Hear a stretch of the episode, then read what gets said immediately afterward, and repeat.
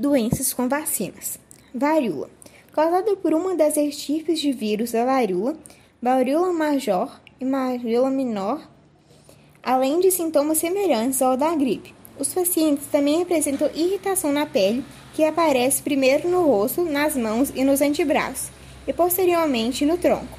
Doença erradicada que costumava ser contagiosa, desfigurante e muitas vezes mortal.